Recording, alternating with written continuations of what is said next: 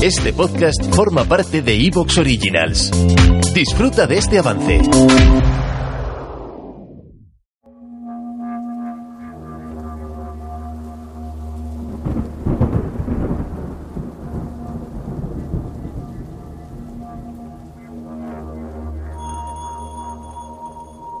Y así, con gritos y llantos, comienza el mundo y los ángeles ofrecen sus pieles para cubrir a la humanidad desnuda, de arriba, abajo, de la frente a la espalda. ¿Acaso no lo sabías? Sí, nos revestimos en el advenimiento de los espíritus que vinieron por primera vez a nosotros. Gloria recién derramada en nuestras pieles que a nuestros tendones de sangre cruda se enarbola. Es de extrañar que nos alejemos de nosotros mismos. Cuando Dios decidió que viviríamos con las entrañas expuestas y sólo los ángeles se interpusieron en nuestro nombre, nos revistió con acierto y por ello fueron enviados al infierno. Y así, con el llanto, un poema de Clive Barker.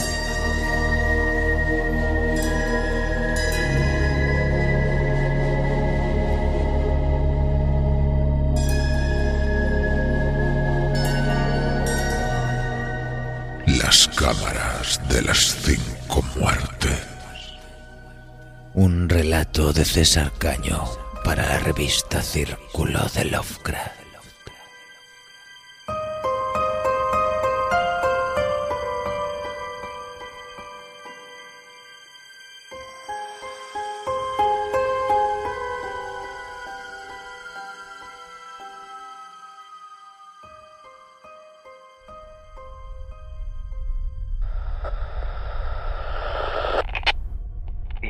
De investigación. Agencia de Detectives Wooden and Wolf. Expediente número 4. Solo para sus ojos. Los hechos acontecidos en la ciudad libre de Lirconia y las delicadas relaciones diplomáticas con el gobierno de la misma hacen necesaria la investigación de agentes externos. Es por ello por lo que el gobierno federal solicita que la agencia de detectives Wooden and Wolf sea acreditada según las leyes estatales como servicio externo del gobierno federal, con capacidad de intervención en la ciudad libre de Lirconia, sin perjuicio de las acciones diplomáticas desplegadas. Que las autoridades y cuerpos estatales de seguridad brinden el mayor apoyo logístico posible a la agencia de detectives Wooden and Wolf para el desarrollo de sus actividades de investigación.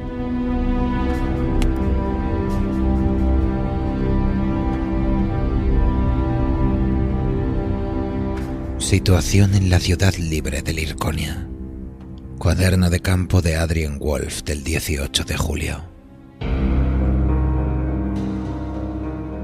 Los habitantes de la ciudad libre de Lirconia desarrollaron un tejido industrial potente durante el siglo pasado. Esto produjo una gran riqueza a la ciudad, que basaba su economía en las exportaciones, los servicios y el turismo. Los espectaculares paisajes y el lago al pie del cual se levanta la ciudad fueron durante mucho tiempo destino preferente para un gran número de viajeros y turistas.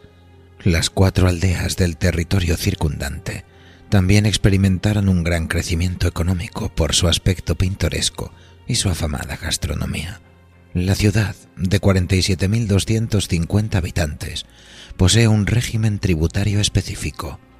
Los impuestos generados por las actividades de la urbe y sus aldeas aledañas procuran por parte del gobierno una protección acérrima de su régimen especial, el desarrollo de legislación autónoma, de autogobierno y autogestión de los recursos naturales y económicos.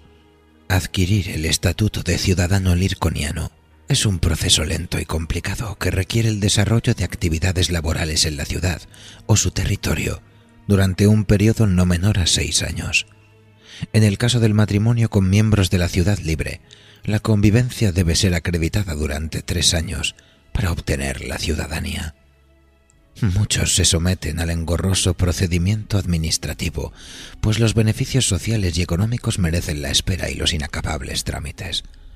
Aunque, por contrapartida, todos los ciudadanos se ven abocados a una fiscalización extrema de sus ingresos, derivados del trabajo y de sus actividades económicas. Hemos conseguido interceptar unas postales entre el señor Christopher Wheeler y el señor Samuel Hopkins, que parecen ser personalidades de peso entre la población. Nos pueden servir quizá de ejemplo a lo anteriormente citado. En una de ellas escribe el señor Wheeler, Mi estimado Sam, por fin he recibido el documento de ciudadanía de Lirconia. La fiesta en casa de Crodris, con Avery, Daniel, Mike y Josh. Maravillosa. Al final, Lecoq pudo asistir. Tenemos culto el sábado por la tarde. Espero que puedas regresar y venir con Mary y conmigo. Podremos tomar unas cervezas en el hotel. Te echamos de menos. Un fuerte abrazo.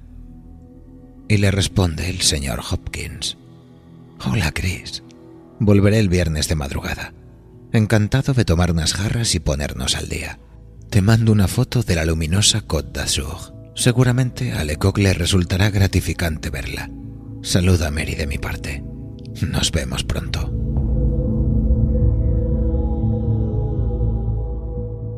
Este documento está extraído por la señora Stone, secretaria del agente Wolf, del artículo La apoteosis financiera de Dios, de Sonia Martel, publicado en Archivos de Economía y Antropología número 32, páginas de la 57 a la 58.